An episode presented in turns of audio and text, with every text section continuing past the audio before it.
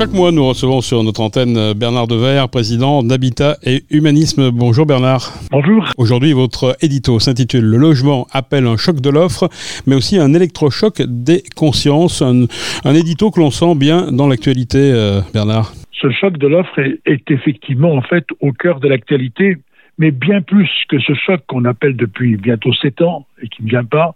Et pourquoi donc?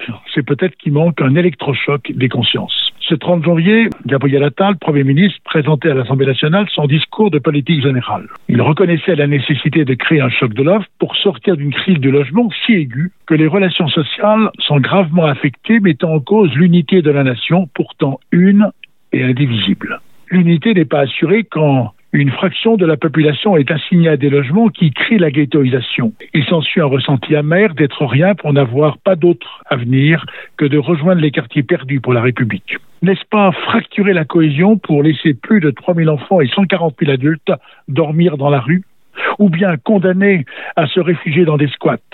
Quelle égalité? Quand plus d'un quart de la population n'a pas la possibilité de se chauffer, ils étaient 14% en 2020. Quelle liberté quand 330 000 de nos concitoyens sont sans domicile fixe et 4 100 000 sont concernés par le mal logement. Quelle fraternité pour rester indifférent au fait de cette attente de plusieurs années pour bénéficier dans les grandes villes ou métropoles d'un habitat décent dont le loyer est en cohérence avec les ressources. Tout est dit, répété à l'envie, mais rien ne bouge, ou si peu, sauf sur l'hébergement qui concerne actuellement 200 000 personnes auxquelles il faudra bien un jour proposer un logement. Une telle situation n'est pas indifférente à une absence de l'aménagement du territoire. Une étude publiée par le baromètre Arthur Lyod souligne que loin des aspirations post-Covid, 24 départements, seulement 24 départements urbanisés, concentrent 82% des créations d'emplois, dont un nouvel emploi sur trois en France bénéficie à l'île de France, plus particulièrement encore à la capitale.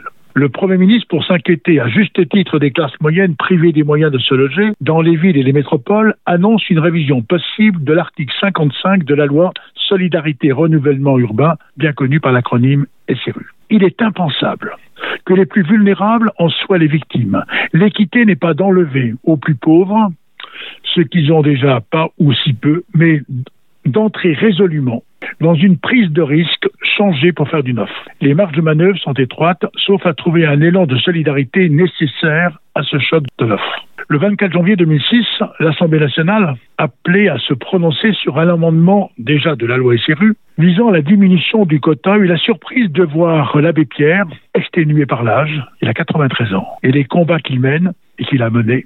Il trouva une fois encore les mots et emporta l'adhésion d'un grand nombre de députés pour que l'article de la loi SRU ne soit pas revisité.